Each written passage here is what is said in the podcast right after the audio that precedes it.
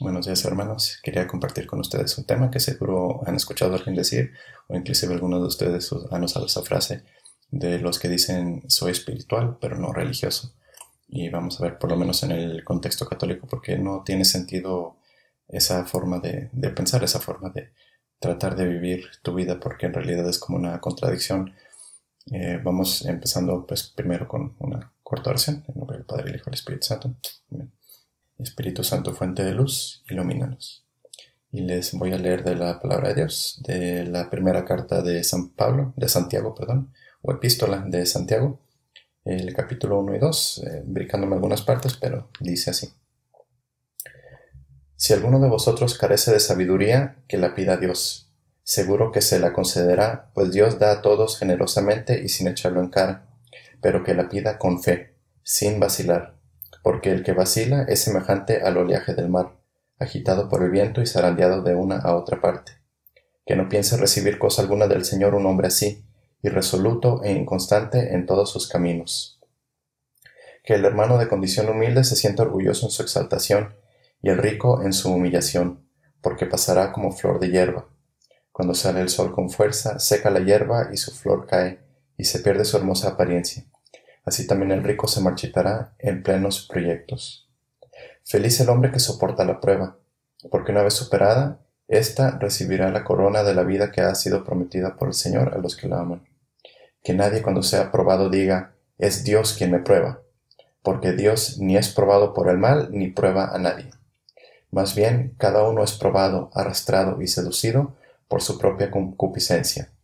Y una vez que la concupiscencia ha concebido, da a luz al pecado, y el pecado una vez consumado engendra muerte. Entonces voy a hacer una pausa primero hasta aquí, que habla Dios primero de pedir la sabiduría, ¿no? Como ahorita hicimos al inicio, que le pedimos al Espíritu Santo que nos ilumine. Hay que pedir sabiduría, porque no es lo mismo que mero conocimiento, ¿verdad? Sino conocimiento para poder discernir correctamente las cosas. Pero dice hay que pedirlo sin, con fe, sin vacilar, o sea, sin dudar. Porque si dudamos de Dios y desconfiamos de Dios, es como si un doctor te dice aquí está tu tratamiento, haz esto para que te cures y no confías de él, no tomas el tratamiento, entonces ¿cómo te vas a curar si desconfías de él? Entonces lo mismo con Dios, ¿verdad? Él te quiere dar lo que necesitas, pero tienes que confiar, si no, nunca vas a aceptar lo que te quiere dar. Y menciona también la palabra concupiscencia, que la concupiscencia es básicamente esa, debido a la mancha del pecado original, e-, eso que queda en nosotros que nos quiere desviar hacia el mal. Eso es la concupiscencia, o sea, eso está dentro de nosotros, ¿no? Cuando alguna vez seguro te ha pasado de que quieres hacer algo bueno y de repente terminas no haciéndolo por flojera, por pena, por miedo, por cualquier otra cosa. Esa es la concupiscencia que te quiere arrastrar a no hacer el bien que sabes que tienes que hacer. O también cuando pues, ciertas tentaciones se presentan y caes por esa tentación, pues la concupiscencia es esa como la vocecita, si lo quieres ver, si lo que te arrastra a querer hacer el mal en vez del bien. Y por eso dice, cuando somos probados, pues no es Dios el que nos prueba, sino es, es, lo que está dentro de nosotros mismos, ¿verdad? Si nuestra voluntad en realidad está en querer hacer el bien, lo vamos a hacer. Pero como hay una frase ¿no? que dice, si no eres santo es porque no lo quieres ser enteramente, ¿verdad? Porque todavía hay una parte de nosotros que nos queremos ir a hacer eso, eso, eso esa mala vida que teníamos antes por, por comodidad, por facilidad. Así leen el, el Éxodo, cuando eh, Moisés se llevó al pueblo eh, judíos se lo, se lo llevó por el desierto para liberarlos eventualmente. Muchos de ellos llegaron a un punto donde después de ver los milagros de Dios y tantas cosas que hacía por ellos, querían esa comodidad una vez más que, vivían en, en, en, la esclavitud, que la esclavitud es una imagen del pecado. Y hablaban de que es que en Egipto teníamos pan de sobra y etcétera, etcétera. Entonces a veces somos así nosotros con el pecado, ¿verdad? Nos queremos eh, dejar caer en esa comodidad porque pues por lo menos era cómodo, desconocido, Tal vez no era, no obviamente no es lo mejor para nosotros, pero era cómodo, era algo sencillo. Y esto me cuesta trabajo, esto es difícil, entonces ya no quiero. Como la gente que empieza a ir al gimnasio y se rinde rápidamente o empieza a tratar de comer mejor y pues mejor dicen mejor la comida chatarra porque, porque sabe rico y demás. Así con estas pruebas, ¿verdad? Pero estamos hablando de los que son espirituales no religiosos, pues vamos a eso. Prosigo en el versículo 16 del capítulo 1 de Santiago, dice, no os engañéis, hermanos míos queridos, Toda dádiva buena y todo don perfecto que recibimos viene de lo alto. Desciende del Padre de las luces, en quien no hay cambio ni fase de sombra. Nos engendró por su propia voluntad, con palabra de verdad, para que fuésemos las primicias de sus criaturas. Tenedlo presente, hermanos míos queridos, que cada uno sea diligente para escuchar y tardo para hablar y para la ira, pues la ira del hombre no desemboca en lo que Dios quiere. Por eso desechad todo tipo de inmundicia y de mal, que tanto abunda, y recibid con docilidad la palabra sembrada en vosotros, que es capaz de salvar vuestras vidas. Poned por obra la palabra, y no os contéis, poned por obra la palabra, y no os contentéis solo con oírla, engañándoos a vosotros mismos. Si alguno se contenta con oír la palabra sin ponerla por obra, se parece al que contempla sus rasgos en un espejo. Efectivamente se contempló, pero en cuanto se dio media vuelta se olvidó de cómo era. En cambio, el que considera atentamente la ley perfecta de la libertad y se mantiene firme, no como oyente olvidadizo, sino como cumplidor de ella, será feliz practicándola. Si alguno se cree religioso, pero no pone freno a su lengua, se engaña a sí mismo y su religión es vana.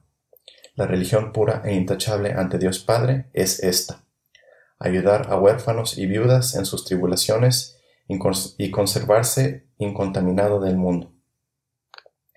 Entonces hasta aquí es donde llegamos a esta frase que quería llegar de Santiago, ¿verdad? Que menciona sobre, primero el que se cree religioso, ¿verdad? Que dice, el que no pone freno a su lengua se engaña a sí mismo, o sea, el que obra mal, básicamente, aunque dice seguir la ley, pues obviamente no, no está siendo religioso en un sentido real.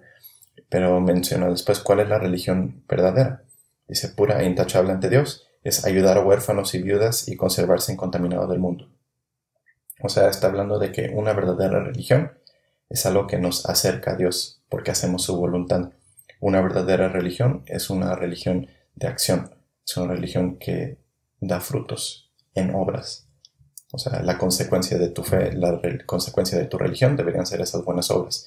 Si no, te estás mintiendo y en realidad no estás siendo, no estás siendo religioso. Pero también habla sobre escuchar la palabra, ¿verdad? Y cuando habla de la palabra, pues estamos hablando muchas veces de pues primero la palabra de Dios, porque aquí es como conocemos la revelación directa de Dios, de lo que quiere por nosotros. Y también nosotros como católicos, pues conjunto con esta palabra de Dios, pues tenemos tantas otras enseñanzas que derivan de lo que Dios nos dejó. Y no es, no es que quitemos o hagamos a un lado las cosas, porque si hubiera alguna enseñanza que contradijera la, la palabra de Dios, entonces estaríamos en error, porque Dios es verdad, entonces en Dios no puede haber error, no puede haber contradicción, no, no existe ese término que luego también lo podemos cubrir, ¿verdad? Pero mi verdad, mi verdad es esta cosa, pero la verdad es la verdad, sea tuya o sea la de alguien más, si es verdad, es cierto y punto. No existe que aquí hay una verdad y aquí hay otra y están contradiciéndose, no puede ser porque entonces una es falsa. O lo que a veces sucede también es de que, que pasa mucho en, en, cosas sobre la fe y la, la ciencia, que muchas veces parece que uno está contradiciendo al otro, pero el problema muchas veces es que o uno lo estamos entendiendo mal o el otro tal vez no está totalmente de acuerdo, como pasa mucho en, casos de la ciencia, ¿no? De que muchas veces creemos algo y la ciencia dice tal cosa. Pasaron los siglos y resulta que no era cierto. O resulta que mejoramos la manera de entender las cosas y no estamos totalmente mal, pero tampoco estamos totalmente bien. Entonces vamos mejorando ese conocimiento sobre cómo es el mundo, cómo son las cosas, ¿verdad? Porque de hecho ese también es otro tema, ¿no? La fe y la, y la, y la ciencia, eh, pero ninguna de las dos puede estar, ninguna de las dos se puede contradecir, porque si la ciencia está enseñando lo que es verdad y la fe habla sobre las verdades de Dios, pues volviendo a lo mismo, si Dios es verdad no puede haber contradicción. Entonces aquí cuando estamos hablando de esa verdadera religión, religión a fin de cuentas que es eh, de su raíz de religar, de religar, de unir, y unir con quien unir a Dios. O sea, una fe verdadera, pues es esa que nos va a unir a Dios.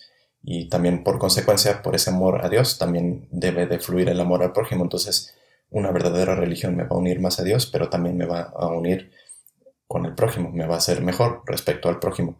Si no, pues mi fe no es una verdadera fe, ¿verdad? No es una verdadera religión, como dice Santiago. Y sigue en el capítulo 2, dice, Hermanos míos, no mezcléis con la acepción de personas la fe que tenéis en vuestro Señor Jesucristo glorificado. Supongamos que entra en vuestra asamblea un hombre con un anillo de oro y un vestido espléndido, y que entra también un pobre con un vestido andrajoso. Y supongamos que al ver al que lleva el vestido espléndido, le decís, siéntate aquí en un buen sitio, mientras que al pobre le decís, quédate ahí de pie o siéntate a mis pies. ¿No sería esto hacer distinciones entre vosotros y ser jueces con mal criterio? Escuchad, hermanos míos queridos, ¿acaso no ha escogido Dios a los pobres según el mundo como ricos en la fe y herederos del reino que prometió a los que le aman? En cambio vosotros habéis menospreciado, menospreciado al pobre.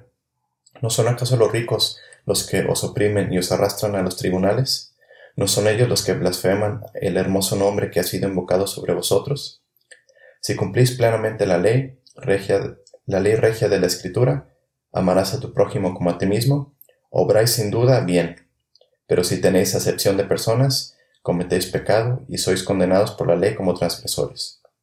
Y aquí la palabra acepción pues quiere decir a, elegir entre verdad o preferir a uno sobre otro. Entonces nos está aclarando, ¿verdad?, de que amarás al prójimo como ti mismo significa que no vamos a tener esas acepciones, no vamos a hacer esas eh, preferencias, ¿no? De que a ti te prefiero porque te ves mejor, porque eres rico, porque tienes más, y a ti no porque no tienes algo que dar, sino esa ley pues aplica a todos por parejo. Y sigue versículo 10.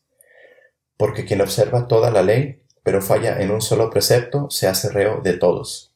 Pues el que dijo no adulteres, dijo también no mates. Si no adulteras, pero matas, eres transgresor de la ley. Hablad y obrad tal como corresponde a los que han de ser juzgados por la ley que nos hace libres. Porque quien no tuvo misericordia será juzgado sin misericordia. La misericordia se siente, se siente superior al juicio. Pero, ¿de qué sirve, hermanos míos, que alguien diga, tengo fe, si no tiene obras? ¿Acaso podrá salvarle la fe? Si un hermano o una hermana están desnudos y carecen del sustento diario, y alguno de vosotros les dice, Id en paz, calentaos y hartaos, pero no le dais lo necesario para el cuerpo, ¿de qué sirve?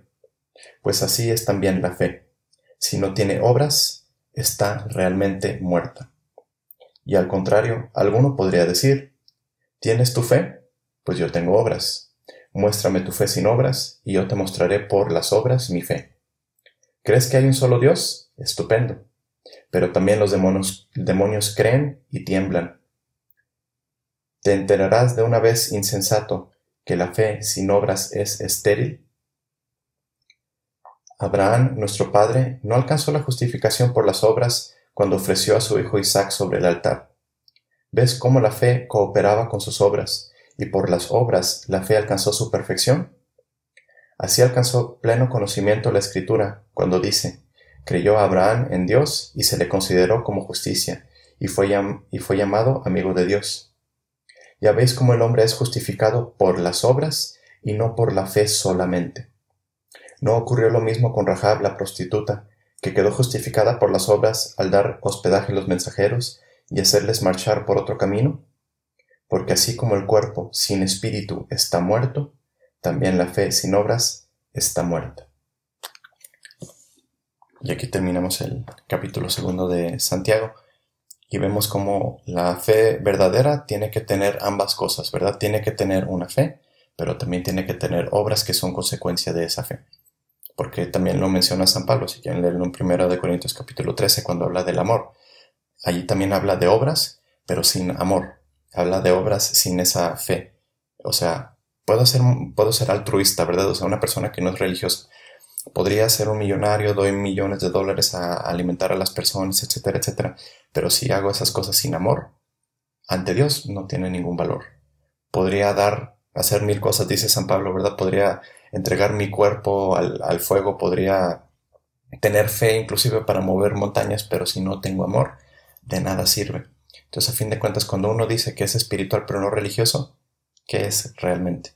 ¿Espiritual en qué sentido? Porque muchas personas hablan de que son espirituales para decir, pues sí, creo en algún concepto de Dios, pero esto de la fe, esto de las reglas, estas cosas no me gustan. Entonces, a fin de cuentas, ¿qué estás haciendo?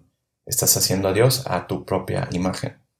En el primer capítulo de Génesis se habla sobre cómo Dios creó al hombre a imagen y semejanza suya. Y lo que, hace, lo que hace el hombre muchas veces es al revés. Creamos a Dios a nuestra imagen y semejanza por nuestra conveniencia. No me gusta que Dios me está eh, picando la conciencia, me está reclamando ciertas cosas porque pues no, no me gusta que me diga de que es que estoy en adulterio, por ejemplo, o que estoy fornicando porque me estoy metiendo con mi novia, aunque todavía no estamos casados. No me gusta que me pique la conciencia de maneras, entonces voy a hacer eso a un lado. Ese no es mi Dios. Pero Dios es Dios, no importa que sea tu Dios o el Dios de otro, Dios es Dios, sencillamente. ¿Cómo conocemos a Dios? Pues primero por la revelación que nos dejó en su palabra. Y pues si quieren meterse a estudiar las religiones del mundo, pues van a, empezar a ver poco a poco, ¿verdad? De cuál realmente fue fundada por Dios, cuáles fueron invenciones del hombre.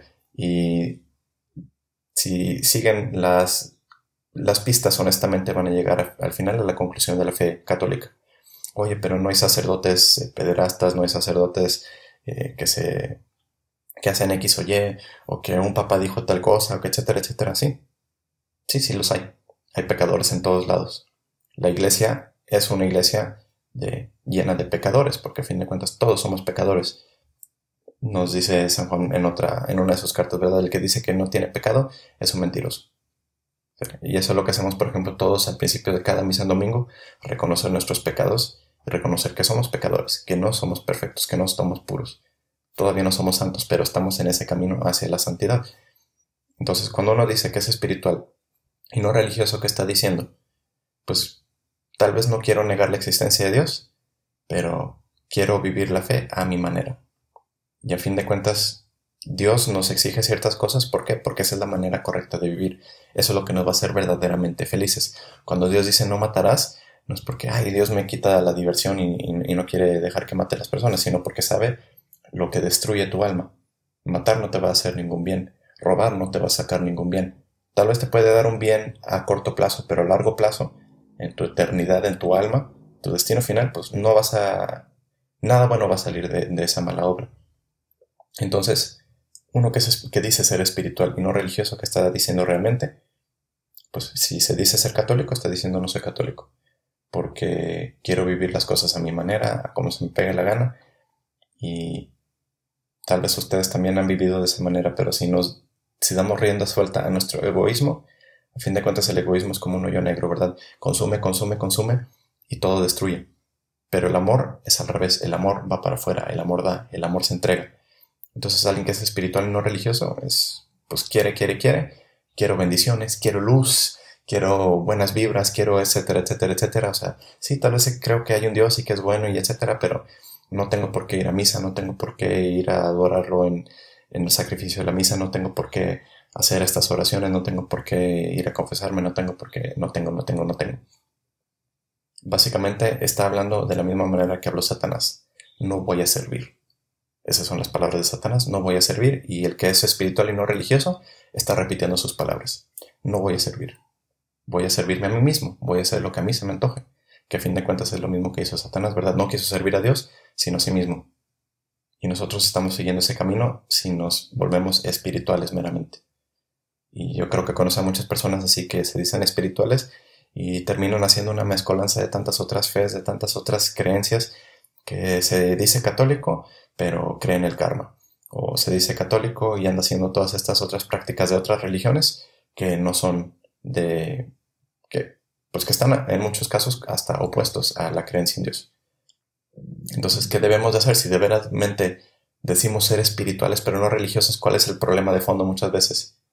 Tal vez es que alguien, alguien los hirió, eh, algún mal sacerdote, alguna mala experiencia o hasta incluso mala catequesis, ¿no? Que nos metieron unos miedos y pues tenemos un trauma de que es que no me quiero condenar y no me quiero ir al infierno. Y como te metieron tantos miedos pero no te metieron la esperanza del que cree en Dios, pues entonces por eso rechazas esa religión, ¿verdad? Porque por ese miedo, por ese temor.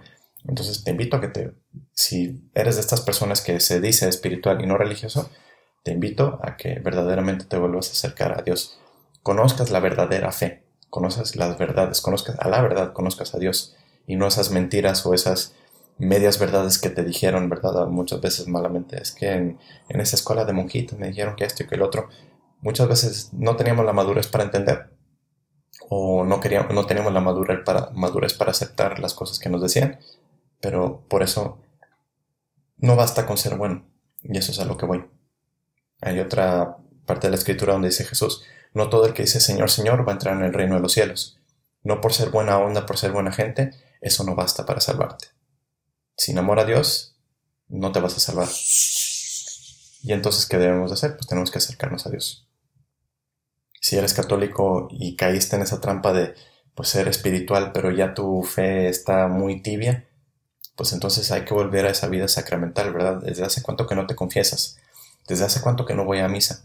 Porque la misa no es porque Dios necesite que nosotros lo estemos alabando. La misa, a fin de cuentas, es para bien nuestro.